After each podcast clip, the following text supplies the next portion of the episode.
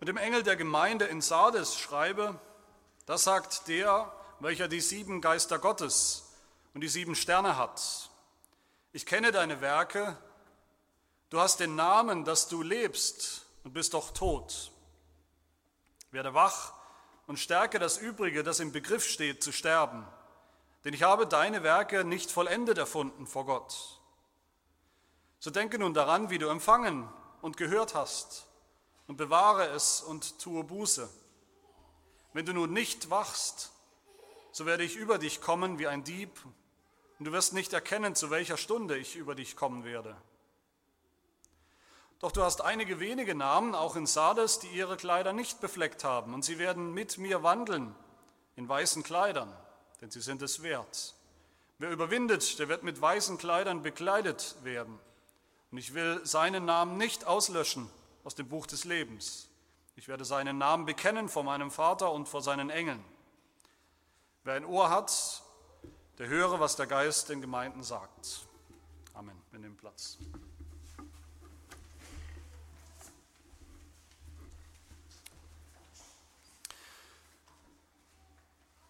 Dieser Brief, dieses Sendschreiben, wie man das auch nennt, an die Gemeinde in Sardes, ist das fünfte Sendschreiben von sieben. Und ich denke, wenn wir eines festgestellt haben in diesen Sendschreiben, die wir bisher gehört haben, dann denke ich, hat man immer wieder den Eindruck, als würden da in diesen Briefen ständig alle Alarmglocken läuten, als wäre da wirklich höchste Gefahrenstufe erreicht. Es geht in diesen Briefen um, ums Eingemachte. Es geht ums Ganze.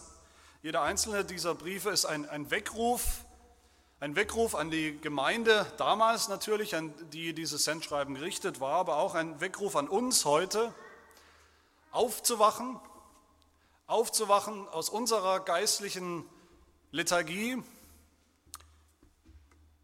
solange es noch nicht zu spät ist. Ich denke, das sehen wir besonders in diesem Sendschreiben. Hier finden wir nicht das übliche Muster, erstmal ein bisschen Lob und dann kommt erst die Kritik. Hier geht es gleich direkt zum Tadel. So schlimm, so ernst ist die Situation hier in dieser Gemeinde in Sardes. Es geht auch hier um, ums Ganze. Es geht um alles oder nichts. Mit was für einer Gemeinde haben wir es hier zu tun? Was lernen wir aus diesem äh, Brief über die Gemeinde in Sardes? Wir haben es mit einer Gemeinde zu tun, mit der zunächst alles in Ordnung zu sein scheint, also dem Schein nach. Und das ist gleich auch das Problem, von dem wir hier hören. Die Gemeinde hat einen bestimmten Schein und einen bestimmten Ruf nach außen. Es ist eine ordentliche Gemeinde, hat man den Eindruck, eine Gemeinde, die alles ordentlich vor sich geht, mit ordentlichen Mitgliedern. Da ist niemand in Verruf, die Gemeinde ist nicht in Verruf. Da ist nicht die Rede, wie in den anderen Gemeinden, wie wir das gesehen haben, von, von Götzendienst zum Beispiel, von Unzucht sogar. Das haben wir mehrfach gehört, aber hier hören wir das nicht. Die Gemeinde leidet anscheinend auch nicht, zumindest ist nicht die Rede davon, dass sie leidet unter Druck von außen, unter, unter schlimmer Verfolgung, wie manche der anderen Gemeinden, auch nicht von innen. Wir hören nicht davon, dass besondere schlimme Irrlehren die Gemeinde plagt, wie das in anderen der Fall war. Die Gemeinde bekennt sich zu Christus äußerlich. Und das ist nicht nur ihr eigenes Bekenntnis, das ist auch das, was andere über diese Gemeinde sagen. Das ist auch ihr Ruf. Vielleicht unter den anderen Gemeinden, von denen wir schon gehört haben, den anderen Gemeinden in der, in der Region. Diese Gemeinde in Sardes hatte den Ruf, dass sie lebendig ist, geistlich, dass da alles in Ordnung ist. Und Jesus sagt hier über diese Gemeinde, du hast den Namen, das heißt den Ruf, dass du lebst. Also nicht körperlich am Leben bist, sondern geistlich lebst. Das ist der Ruf dieser Gemeinde. Die Gemeinde hat einen guten Ruf, dass sie eine lebendige Gemeinde ist. Vielleicht gab es äußerlich erkennbare Gründe dafür, dass man das sagen oder denken konnte, meinen konnte. Vielleicht haben sie viele Mitglieder, vielleicht war das eine große, vergleichsweise große Gemeinde, vielleicht gab es wunderbare Gottesdienste, das hat sich rumgesprochen. Vielleicht hatten sie eines der schöneren Gebäude, damals hatte man noch nicht so große Kirchengebäude, aber vielleicht hatten sie ein einigermaßen schönes Gebäude, vielleicht einen besonders guten Prediger, Vielleicht sind ihre Mitglieder bekannt gewesen für irgendwas, dass sie besonders geistlich, vielleicht besonders theologisch fit und äh, kenntnisreich waren. Was auch immer es war, die Gemeinde hatte auf jeden Fall diesen Ruf, geistlich fit, geistlich lebendig zu sein. Aber wir sehen eben hier, dass der Schein trügt, wenn auch noch so viele Christen, noch so viele Gemeinden diesen, diesen Eindruck hatten. Wir sehen hier, Jesus lässt sich nicht täuschen. Jesus lässt sich nicht täuschen durch solche Äußerlichkeiten. Das ist eine Gemeinde, was seine Gemeinde angeht. Er durchschaut, was los ist in dieser Gemeinde, er durchschaut, was los ist in jeder Gemeinde. Und wir finden hier seine, seine schmerzhafte, seine gnadenlose Analyse über die Gemeinde. Er sagt, du hast den Namen, den Ruf, dass du lebst, dass alles in Ordnung ist, dass du lebendig bist, geistlich lebendig bist, aber du bist doch tot. Nicht, es, gibt ein paar Probleme. Du bist tot. Du bist genau das Gegenteil von dem, was die Leute denken, was die Leute meinen. Du bekennst dich zu mir, du sagst, du bist eine Gemeinde Jesu Christi, du genießt den Ruf, den du hast unter anderen Gemeinden, aber die Realität sieht ganz anders aus. Da ist kaum erkennbares geistliches Leben in deiner Mitte. Da ist viel, viel Tod. Und wie bei den anderen Gemeinden, wie wir das gesehen haben, stellt sich Jesus hier auch vor auf eine ganz bestimmte, man könnte sagen genau passende Art und Weise der Gemeinde. Er sagt, dies sagt der, welcher die sieben Geister Gottes und die sieben Sterne hat. Ich kenne deine Werke ich kenne dich, Gemeinde, ich kenne deinen Zustand, deinen wahren Zustand kenne ich. Ich bin der, der die sieben Geister Gottes hat. Jesus ist nicht beeindruckt vom, vom äußeren Zeugnis, Ruf der Gemeinde, von ihrem Bekenntnis. Er sieht hinter den Vorhang, er sieht durch all den Schein, durch all den Nebel, sieht er hindurch, wie es wirklich aussieht mit dieser Gemeinde. Das heißt, das Problem, um das es eigentlich hier geht, wenn wir es mal zusammenfassen in einem, in einem Satz oder ja, in einem Satz, in einem Ausdruck, das Problem, das angesprochen wird, in das Jesus hier äh, seinen Finger legt in diese, in diese Wunde, das ist die, die, die Kluft oder die Diskrepanz zwischen dem, was eine Gemeinde nach außen hin darstellt und verkörpert und suggeriert und wie es wirklich innen geistlich aussieht und um sie bestellt ist. Und das ist ein Problem, das so alt ist wie der christliche Glaube schlechthin. Das war schon das Problem im Judentum oder nicht? Wenn wir im Alten Testament schauen, wenn wir zur Zeit Jesu schauen, war das das Problem des Judentums oder nicht? Was war denn die, die Kritik, die scharfe, die verheerende Kritik, die Jesus immer wieder angebracht hat gegenüber den Juden in seiner Zeit? Was war die Kritik? Die Kritik, die sie nicht hören wollten, die sie nicht ausstehen konnten, die Kritik, die in letzter Konsequenz Jesus ans Kreuz gebracht hat. Was war diese Kritik, seine Kritik am Judentum? Er hat zu ihnen gesagt, ihr seid Juden nur dem Schein nach. Ihr seid Juden eigentlich nur äußerlich. In Wirklichkeit seid ihr gottlos. Ihr sagt zwar, Abraham ist unser Vater, wir sind doch Juden, immer schon Juden gewesen, aber in Wirklichkeit habt ihr den Teufel zum Vater, sagt Jesus zu ihnen. Äußerlich, innerlich sieht es ganz anders aus. Da ist eine Diskrepanz, eine, eine, eine Kluft. Jesus kannte das Problem, Jesus hat das Problem immer, immer wieder angesprochen. Er hat es angesprochen in seinen Gleichnissen, vor allem die Gleichnisse vom Himmelreich oder nicht, wo er immer wieder sagt, das Himmelreich ist, ist eine, eine ganz durchmischte Angelegenheit. In dieser Zeit, in dieser Welt, in dieser Weltzeit, sagt Jesus immer wieder, besteht das Himmelreich aus denen, die gerettet sind, die gerettet werden und aus denen, die es nicht werden, die sozusagen nur Trittbrettfahrer sind, die nur mitschwimmen im Himmelreich aus irgendeinem Grund, die sich verstecken hinter dem Ruf. Das Himmelreich besteht, wir erinnern uns, aus Weizen und aus Spreu, aus Weizen und aus Unkraut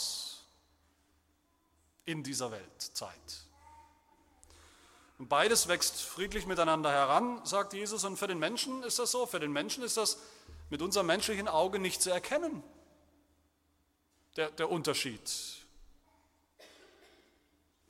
Äußerlich, ob ein Mensch geistlich lebendig ist oder ob er in Wirklichkeit geistlich tot ist. Das ist sehr schwer, wenn überhaupt, mit dem menschlichen Auge zu erkennen, für uns.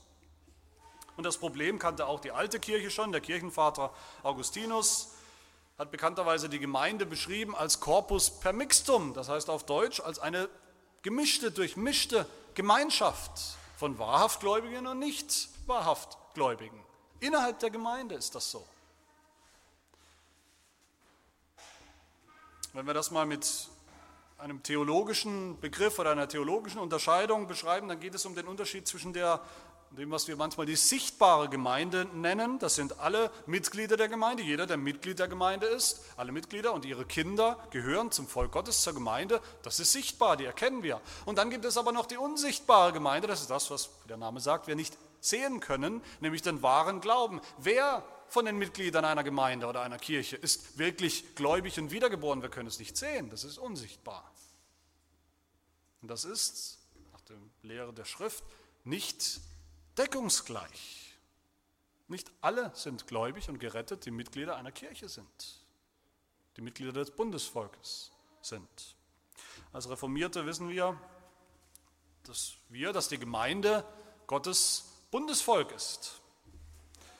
Und wie das alte Bundesvolk im Alten Testament durchmischt war, das ist ganz eindeutig, braucht nur jemand vielleicht eine oder zwei Seiten im Alten Testament zu lesen, dann finden wir genau diese Kritik Gottes an seinem Bundesvolk, dass da eben nicht alle gläubig sind, wie sie sein sollten, an Gott, an seine Verheißungen.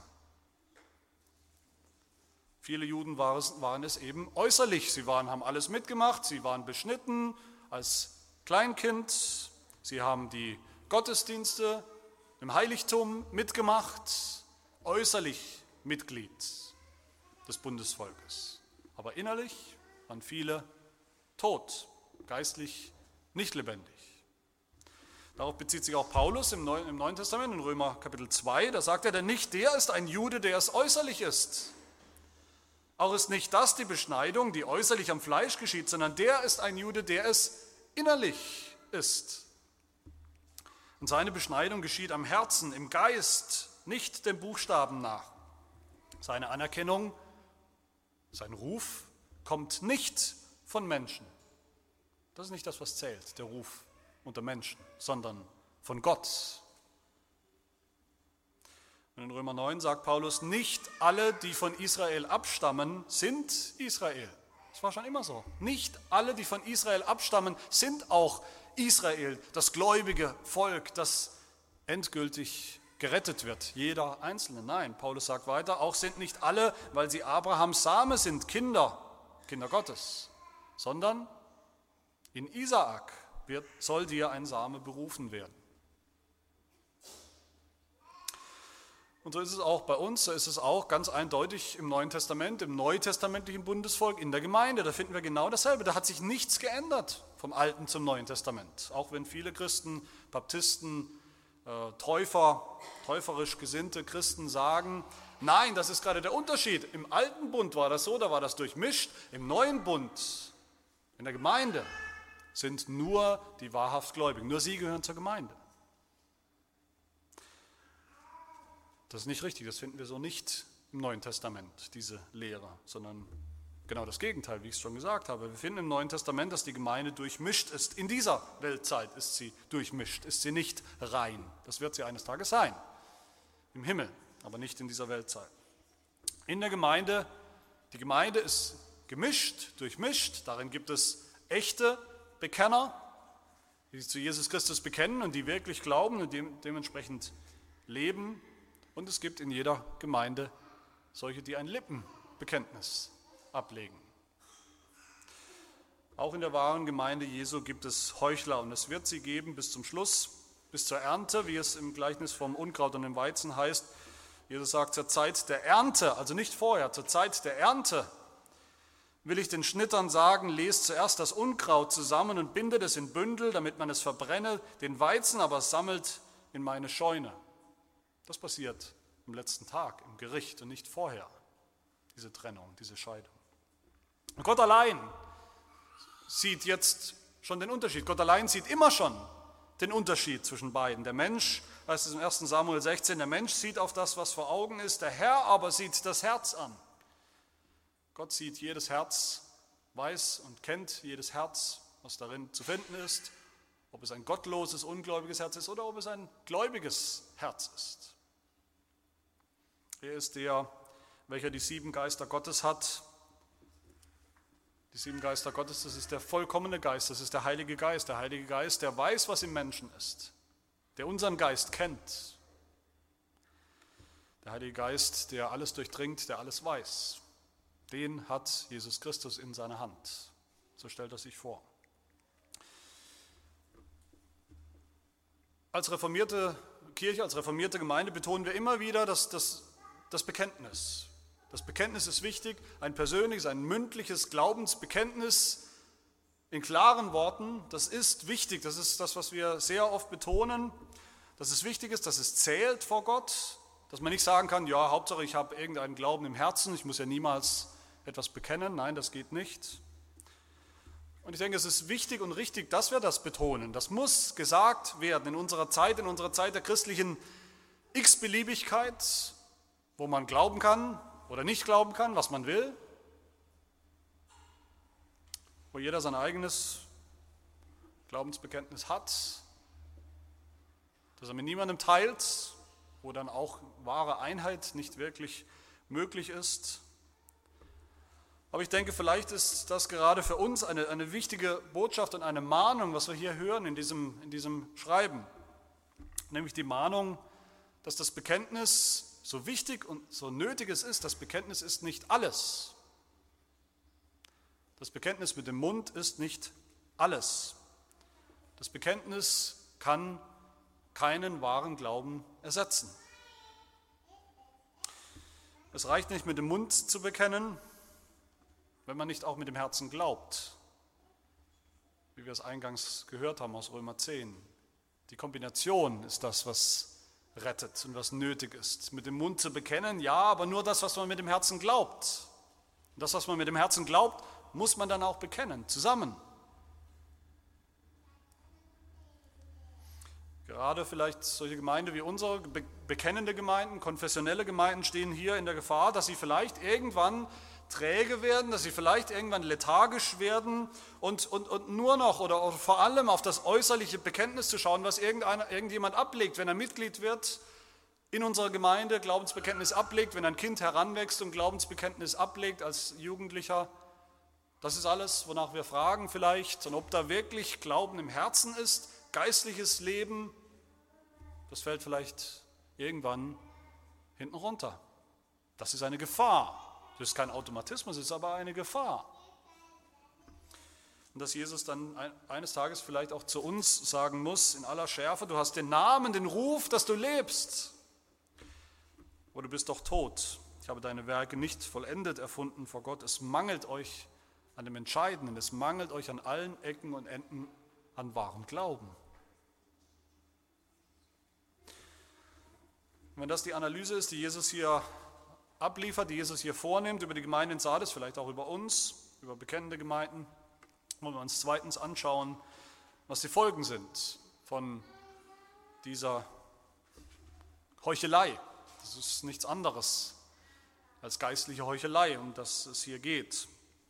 Jesus nennt zwei mögliche Folgen, zwei Möglichkeiten. Entweder so eine Gemeinde, die äußerlich einen guten Ruf hat, die äußerlich gut aussieht, äußerlich lebendig ist, aber innerlich tot ist, das ist die erste Möglichkeit, sie wird von Jesus Christus gerichtet. Sie kommt ins Gericht. Vers 3. Wenn du nun nicht wachst, wenn du nicht aufwachst, so werde ich über dich kommen wie ein Dieb und du wirst nicht erkennen, zu welcher Stunde ich über dich kommen werde. Das Bild kennen wir aus dem Neuen Testament. Das, das ist das Bild von Jesus Christus, der am Ende der Zeit kommt, am Tag des Herrn, wie es heißt, kommen wird, um zu richten. Und er kommt, unerwartet und plötzlich und schrecklich als Richter über die, die kein geistliches Leben haben, die tot sind.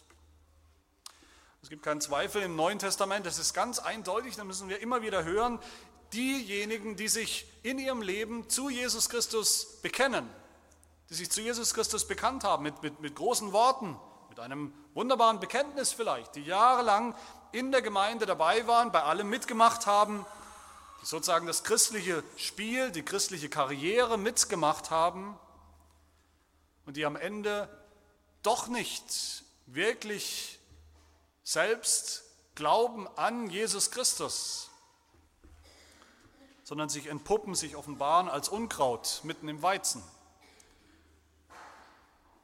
Die werden sogar ein noch schärferes Urteil und Gericht empfangen, noch schärfer, sogar als die Gottlosen, die sich niemals zu Jesus Christus bekannt haben, die immer schon gesagt haben, ich bin gottlos, ich glaube nicht an Gott, ich bin ein Atheist. Ein Lippenbekenntnis zu Jesus Christus ist eine schlimmere und gefährlichere Angelegenheit als kein Bekenntnis zu Jesus Christus. Das ist eindeutig im Neuen Testament, weil es eine Lüge ist. Also eine mögliche Folge von, von solcher Heuchelei in der Gemeinde ist, dass wir gerichtet werden. Wir wissen nicht, wer damals, das lesen wir nicht in diesem Schreiben, wer damals gerichtet wurde, wie viele gerichtet wurden in dieser Gemeinde in Sardes. Vielleicht wurde am Ende keiner gerichtet, weil sie die Botschaft, die Warnung gehört haben. Oder vielleicht wurden viele gerichtet, wir wissen es nicht. Aber das ist sicherlich furchteinflößend, was wir hier hören. Die Warnung vor dem Gericht, dass Jesus kommt als unser Richter. Das will natürlich keiner. Aber es ist die Realität, die Gefahr für alle diejenigen, die sich in der Gemeinde, in irgendeiner Gemeinde verstecken. In einer Gemeinde, die vielleicht den Ruf hat, lebendig zu sein, geistlich lebendig zu sein und die doch tot sind, weil sie nicht selber glauben, sondern die Heuchler sind, die den Anschein, den Eindruck erwecken, erwecken wollen vielleicht absichtlich dazu zu gehören. Aber sie wissen eigentlich, dass sie all das nicht wirklich glauben. Meine Lieben, ich sage das mit Nachdruck, ich sage das heute mit, mit Überzeugung an euch, an die Mitglieder unserer Gemeinde. Und ich denke, ihr wisst das, aber wir müssen es immer wieder hören. Es reicht nicht, Mitglied einer Gemeinde, es reicht nicht, Mitglied der Sarg zu sein.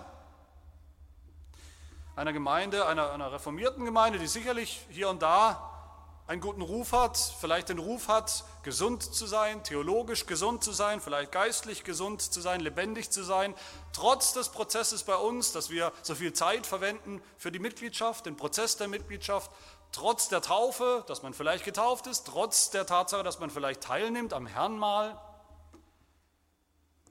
All das ist keine Garantie dafür, dass man gläubig ist, dass man gerettet wird. Auf gar keinen Fall. Das macht uns an und für sich nicht lebendig, wenn wir nicht wahren Glauben im Herzen haben. Im Gegenteil, all das kann uns dann und wird uns dann mit der Zeit zu Heuchlern machen, die irgendwann ihrer eigenen Heuchelei auf den Leim gehen, die vielleicht irgendwann ihre eigene Heuchelei glauben und nicht mehr durchschauen. Ich möchte das auch zu den Kindern in unserer Gemeinde sagen und zu den Eltern, dass die Eltern das den Kindern je länger, je mehr immer wieder ganz deutlich sagen, Kinder, ihr seid getauft, ihr gehört zu Gott, ihr gehört in den Bund, ihr gehört in die Gemeinde. Aber dieses, dieses Vorrecht, dieses Privileg soll dazu führen, dass ihr selber glaubt, eigenen Glauben habt. Der Glaube von Papa und Mama, der Glaube der Gemeinde reicht nicht. Ihr sollt und müsst selber glauben. Sonst werdet ihr vielleicht auch eines Tages zu Heuchlern, die nur mitschwimmen in der Gemeinde, die vielleicht auch den Ruf haben, einen bestimmten Ruf haben, aber die in Wirklichkeit geistlich tot sind, weil sie niemals angefangen haben, selbst zu glauben. Möge Gott uns davor bewahren, uns alle davor bewahren. Aber Jesus nennt noch eine andere mögliche Folge der, dieser Heuchelei. Entweder das Gericht, das ist die erste Möglichkeit, ich hoffe, das möchte keiner. Oder zweitens, in Vers 3 sagt er zu diesen Leuten in Sardes, so denke nun daran, wie du empfangen und gehört hast und bewahre es und tue Buße. Buße tun, umkehren, das ist die andere Möglichkeit. Gericht oder Umkehr, Segen oder Fluch, das kennen wir mittlerweile, das ist der Refrain, das ist die, das sind die möglichen, die zwei möglichen Ausgänge, die zwei möglichen Konsequenzen des Bundes, jedes Bundes in der Bibel. Das Bundesvolk besteht aus denen, die sich zu Gott, zu Jesus Christus bekennen, den Erwachsenen, Bekenntnisgliedern und ihren Kindern, die getauft sind. Die Kinder gehören, wie gesagt, voll mit zur Gemeinde, Sie haben ein Bundeszeichen dafür bekommen, das Bundeszeichen der Taufe. Und wie ist es bei der Taufe? Wozu führt die Taufe? Die Taufe führt zu zwei Möglichkeiten. Entweder zu Segen oder zum Fluch. Das ist kein automatischer Segen. Alle, die getauft sind, sind auch automatisch gesegnet, sind auch automatisch gerettet. Nein. Die Taufe führt zum Segen für den, der heranwächst, das Kind, das getauft ist, das heranwächst. Und je, je älter es wird, desto mehr ergreift es die, die Verheißung, das Versprechen Gottes mit eigenem Glauben, beantwortet das, was Gott versprochen hat, mit eigenem Glauben. Dann führt die Taufe zum Segen. Aber das Kind, das heranwächst, das 16, 18, 20, 25 Jahre alt ist und das niemals die Motivation hatte, aus, von innen heraus, aus eigenem Antrieb und Herzen den eigenen Glauben zu bekennen und das nur mitschwimmt in der Gemeinde. Für so ein Kind führt die Taufe eines Tages zum Fluch. So, solche Kinder haben alle Vorzüge gehabt, sind mitten in der Gemeinde herangewachsen, haben die Verheißung Gottes gehört, die für sie gilt, und doch haben sie alles weggeworfen und haben den Bund gebrochen und niemals beantwortet im Glauben. Beim Abendmahl genauso, wie es ist beim Abendmahl. Das Abendmahl ist auch ein Bundeszeichen, das hören wir immer wieder. Und auch da sehen wir die zwei möglichen Ausgänge. Das Abendmahl, das Herrenmahl wird all denen zum, zum Segen, zum Segen, die, die wahren Glauben haben, die im Glauben kommen und im Glauben essen und trinken, im Glauben an Jesus Christus. Aber wer ungläubig Brot und Wein isst und trinkt, was ist mit dem, der isst und trinkt sich selbst zum Gericht, sagt Paulus. Für den wird das Herrnmal, das Bundeszeichen, zum Fluch, wenn er ein Heuchler ist, wenn er nicht glaubt. Der Bund mit Gott führt immer entweder zum Segen oder zum Fluch. Und dazwischen gibt es nichts.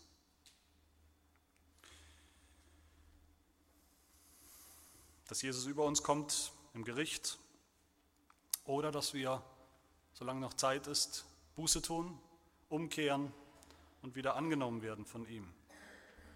Wir haben die erstens verschiedene Formen der geistlichen Heuchelei gesehen, zweitens haben wir die Folgen gesehen dieser Heuchelei und drittens wollen wir uns fragen, wenn das auf uns zutrifft als Gemeinde, wenn das vielleicht auf uns zutrifft, wenn wir vielleicht in Gefahr stehen, individuell, dieser Heuchelei, Gibt es einen Weg raus aus dieser Heuchelei, der geistlichen Heuchelei? Wie gesagt, und ich sage es nochmal, jede Gemeinde, schon die Gemeinde, das Volk Gottes im Alten Testament, jede Gemeinde seit, seit Jesus gekommen ist, seit der Auferstehung, seit der Himmelfahrt, jede Gemeinde Jesu Christi, diesseits des Himmels, diesseits der Herrlichkeit, ist eine gemischte, durchmischte Gemeinde. Es gibt keine reine Gemeinde nur von wahren Gläubigen diesseits der Herrlichkeit. Das gibt es nicht. Auch unsere Gemeinde ist so durchmischt. Auch unsere Gemeinde besteht aus denen, die wirklich glauben, die das Evangelium glauben, die an Jesus Christus glauben in ihrem Herzen, bei denen sich das, das Bekenntnis, das sie abgelegt haben und das Leben, also das, was sie im Herzen haben, der Glaube und das Leben deckt. Nicht vollkommen. Wir sind und bleiben Sünder in diesem Leben. Und prinzipiell passt das zusammen. Aber auch bei uns gibt es Kinder, es gibt Kinder, ist wunderbar, bald wird es noch ein paar mehr geben, Kinder, die zu Gott gehören, im Bund mit Gott sind, die noch nicht ihren Glauben bekannt haben. Es ist ihre Verantwortung, dass sie glauben, auch die Verantwortung der Eltern und der Gemeinde, dass wir unsere Kinder nicht aus den Augen verlieren. Das ist ein ganz wichtiges, eine ganz wichtige Leihgabe Gottes, die, die Kinder der Gemeinde. Es ist unsere Aufgabe, darauf zu achten, dass sie nicht eines Tages, wenn sie heranwachsen und immer älter werden, langsam aber sicher zum Mitläufern werden in der Familie, zum Mitläufern in der Gemeinde. Aber die abgehängt sind vom wahren Glauben, weil wir niemals mit ihnen darüber sprechen. Und auch bei, der, bei, uns in der Gemeinde gibt es heute sicherlich solche, die alles toll finden, die alles dufte finden, die sich wohlfühlen vielleicht in der Gemeinde, denen Jesus aber bescheinigen würde, wie er es hier tut, dass sie letztlich nur von einem Ruf profitieren, von einem Schein, einen Schein erwecken, aber in Wirklichkeit tot sind, ohne Glauben sind, ohne die Werke des Glaubens, die Werke, die aus dem Glauben kommen. Was ist der Ausweg? Was ist die Strategie oder was ist vielleicht auch der Schutz? Wir alle, wenn wir vielleicht nicht Heuchler sind, wir alle brauchen zumindest einen Schutz davor, dass wir es niemals werden. Was ist, was ist die Strategie? Jesus selbst nennt den Schutz In diesen Versen, Vers 3 sagt er, so denke nun daran, wie du empfangen und gehört hast und bewahre es und tue Buße. Wenn ich die Reihenfolge mal etwas umkehren, dann heißt das, zuallererst müssen wir ehrlich werden, ehrlich über, unsere, über unser Herz, dass wir alle in der Gefahr stehen, solche Heuchler zu werden, wenn wir nicht schon dazugehören.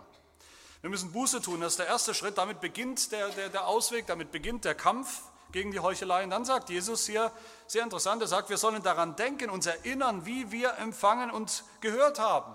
Er sagt gar nicht was, was haben wir empfangen, was haben wir gehört. Natürlich das Evangelium. Wir sollen uns erinnern, wie und was wir gehört und empfangen haben. Wie und wo haben wir das Evangelium gehört? Wir hören es jede Woche in der Gemeinde, in der Kirche. Ein Heuchler hat ja gerade nicht das Problem, dass er das Evangelium nicht gehört hat, sondern genau das Gegenteil. Ein geistlicher Heuchler ist einer, der das Evangelium ständig hört, der es Woche für Woche hört und der vielleicht auch noch immer fromm nickt, aber der es doch nicht glaubt. Um aus der Heuchelei, aus diesem Teufelskreis auszubrechen, müssen wir ganz einfach eigentlich die Botschaft, die wir hören, Woche für Woche auch wirklich glauben, darauf vertrauen, dass das wahr ist. Ganz einfach eigentlich, aber es ist natürlich ein, viel einfacher gesagt als getan.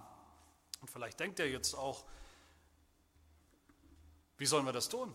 Wir können doch den Glauben nicht machen. Wir können nicht da sitzen und die Predigt des Evangeliums hören und sagen, ja, jetzt lege ich den Schalter um und ab jetzt glaube ich einfach. Der Glaube ist nicht machbar, das wissen wir. Es gibt einige Dinge hier, von denen Jesus spricht, die wir gar nicht tun können. Es ist zum einen die Rede von der Erwählung in diesem Schreiben. Nicht das Wort Erwählung taucht nicht auf, aber das ist die Rede von denen, deren Namen im Buch des Lebens geschrieben sind, Vers 5. Das kennen wir aus dem Alten Testament, diese Redewendung. Wir kennen das aus dem Neuen Testament. Und wann ist das passiert? Wann wurden diese Namen in das Buch des Lebens geschrieben? Das ist schon lang passiert. Offenbarung 13 lesen wir von denen, deren Namen geschrieben stehen oder auch nicht geschrieben stehen, im Buch des Lebens von Grundlegung der Welt an. Offenbarung 13, Vers 8. Von Grundlegung der Welt an, das heißt in der Ewigkeit hat Gott Namen in das Buch des Lebens geschrieben. Und das sind die, die am Ende unfehlbar, jeder Einzelne, gerettet werden. Das ist die biblische Lehre von der Erwählung. Da stehen nicht alle Namen aller Menschen drin, da stehen die drin, die erlöst werden, endgültig, ein für allemal. Und die Namen stehen drin seit Grundlegung der Welt. Das ist die Lehre von der Erwählung, von der wir auch im Epheserbrief hören, Epheser 1, dass wir in Christus auserwählt sind vor Grundlegung der Welt, Epheser 1, Vers 4.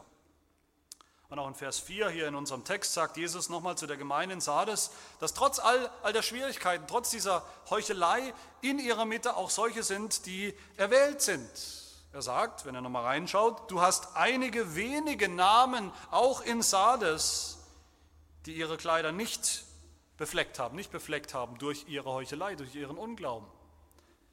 Einige wenige, das ist immer die Rede von, von der Auswahl, oder wie es sonst heißt im Alten Testament, oft von dem Überrest derer, die glauben. Es ist immer nur ein Überrest derer, die glauben.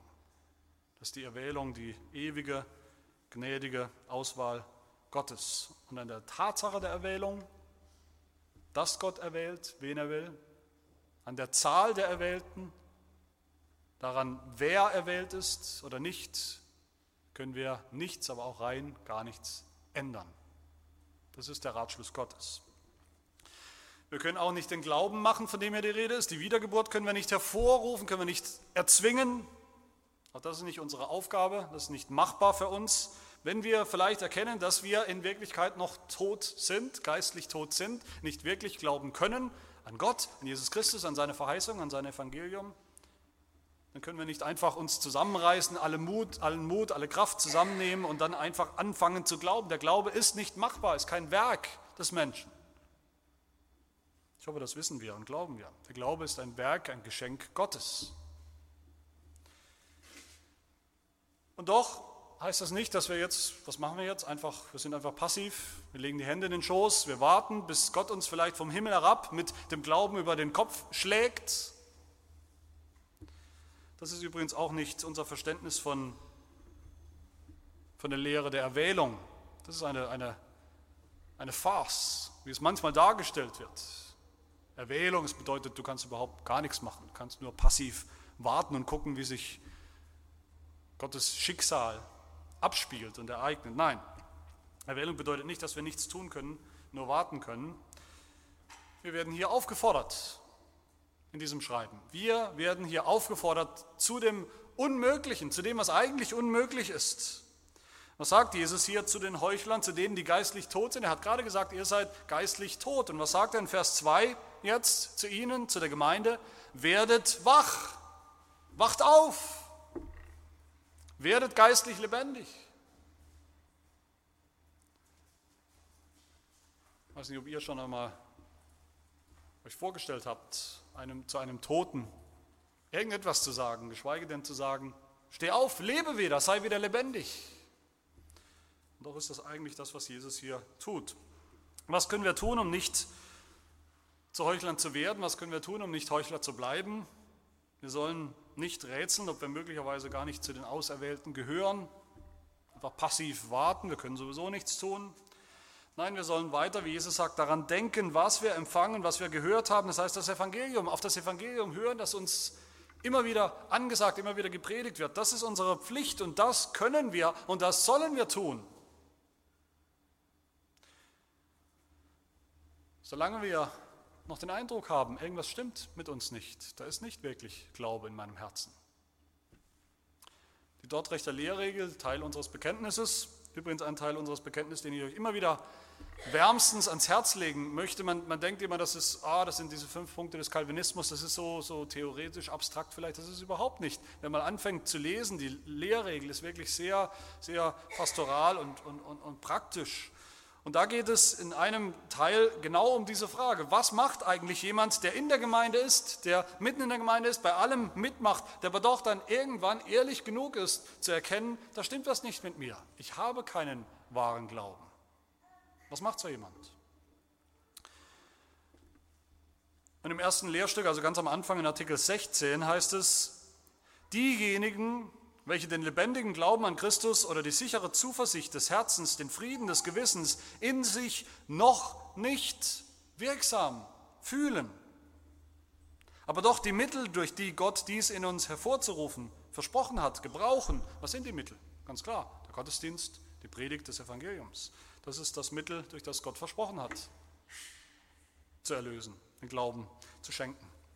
Diese, heißt es weiter, diese Leute müssen durch die Erwähnung der Verwerfung, also Erwählung und Verwerfung, sich nicht irre machen lassen, auch sich nicht zu den Verworfenen zählen, sondern im Gebrauch dieser Mittel, Gottesdienst, Predigt des Evangeliums, eifrig fortfahren und die Stunde der reichlicheren Gnade heiß ersehnen und ehrfurchtsvoll und demütig erwarten. Wiedergeburt, Glauben können wir nicht machen, wir können nicht den Schalter umlegen, dann ist alles da. Nur Gott kann das tun, aber Gott hat versprochen, das zu tun durch ein Mittel, nämlich durch die Predigt. Das finden wir im Neuen Testament immer und immer wieder. Das ist das Mittel, das Gnadenmittel, das Gott geschenkt hat und das er gebrauchen wird, um den Glauben zu erzeugen bei denen, die noch keinen haben, die hören auf dieses Wort. Und ich denke, so schlagen wir auch an dieser Stelle zurück, den Bogen zurück zum Anfang des Briefes an diese Gemeinde in Sardes. Es ist auch hier natürlich überhaupt kein Zufall, sondern Absicht, dass Jesus sich da vorstellt, wie er das tut, nämlich als der, welcher die sieben Geister Gottes in seiner Hand hat. Er ist derjenige, der durch den Heiligen Geist den Glauben erzeugen kann, der das tut in den Auserwählten. Wo er will, wann er will, wie er will, bei wem er will, tut er das. Und er tut es durch das Mittel der Predigt des Evangeliums. Durch die Predigt vollbringt Jesus auch heute das, was er dem Propheten Hesekiel aufgetragen hat, als der vor einer Gemeinde im Alten Testament, vor einer Gemeinde stand, die auch tot war, wenn ihr euch erinnert an diese bekannte Geschichte, Hesekiel 37. Der Prophet steht vor, vor einem Tal voller Totengebeine, vor einem Tal voller Skelette. Und das ist das Volk Gottes. Alle sind tot.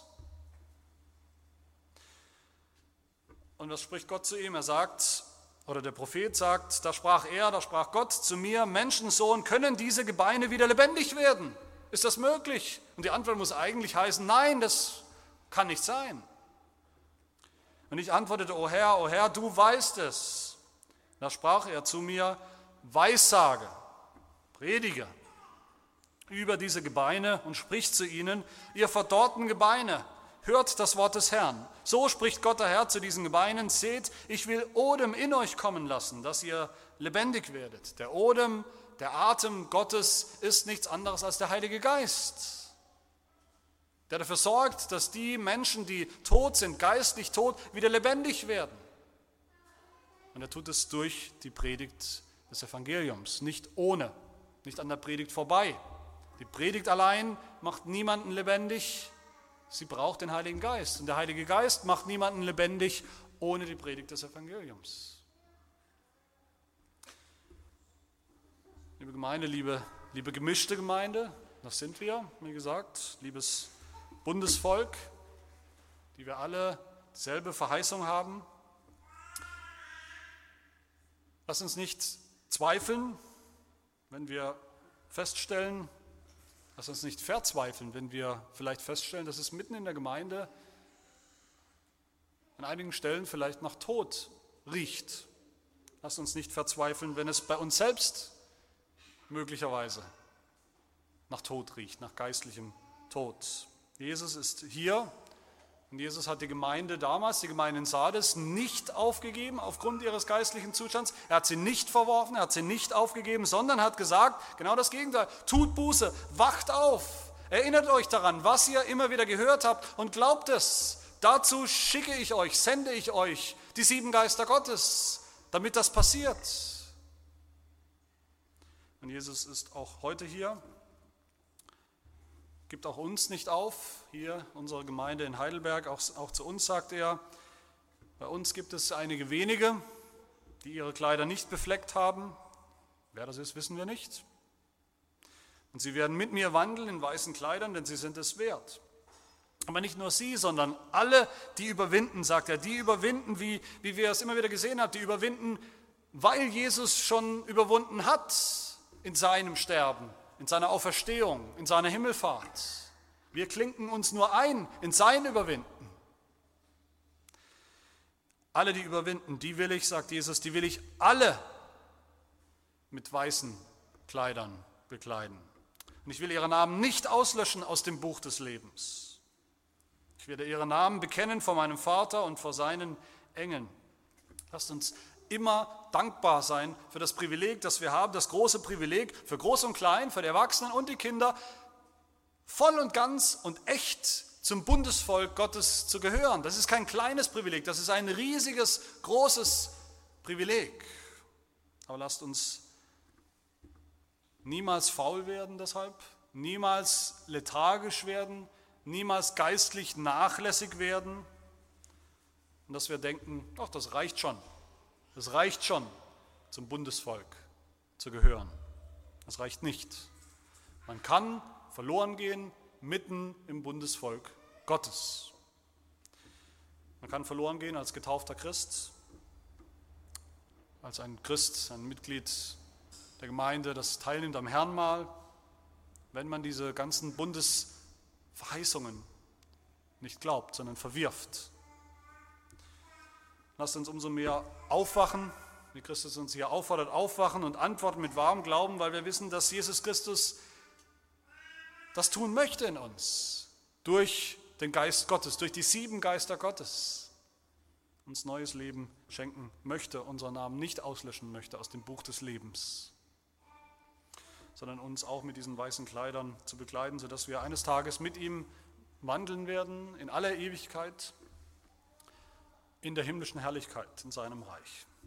Amen. Wir wollen beten.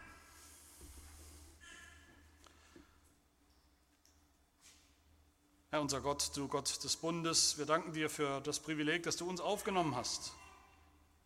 Als Heiden, die wir waren, in deinen Bund, dass du uns eingepfropft hast, nachträglich in diesen Ölbaum, in dein Bundesvolk, dass du uns in diesem Bundesvolk der Gemeinde kaum fassbar große Verheißungen, Versprechen gemacht hast.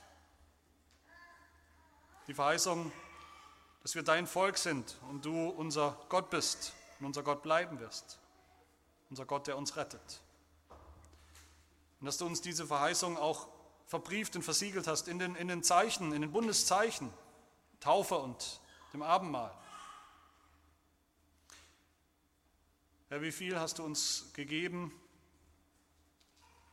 und wie beklagenswert wäre es, wenn wir trotz diesen, dieser Vorzüge nur mit Unglauben reagieren würden. Wenn wir im geistlichen Tod in der Liturgie bleiben und wir würden und verloren gehen würden. Herr, bewahre uns davor. Herr, sende uns deinen siebenfachen Geist von deinem Thron, den Heiligen Geist, der uns zur Buße führt und leitet, der vor allem dann auch den Glauben in uns erweckt durch die Predigt des Evangeliums, sodass wir von der Heuchelei zum wahren Glauben finden, vielleicht auch an diesem Tag. Er hilft, dass aus unserer Mitte keiner verloren geht, weil er die Mitgliedschaft in deiner Gemeinde für selbstverständlich, für einen Automatismus hält, sondern dass wir alle angekleidet mit den weißen Gewändern deiner Gerechtigkeit, auf die wir vertrauen im wahren Glauben, dass wir alle eines Tages in die ewige Gemeinschaft mit dir auch eingehen im Himmel, wie du es versprochen hast. Dies bitten wir im Namen unseres Herrn Jesus Christus, der die sieben Geister in seiner Hand hat. Amen.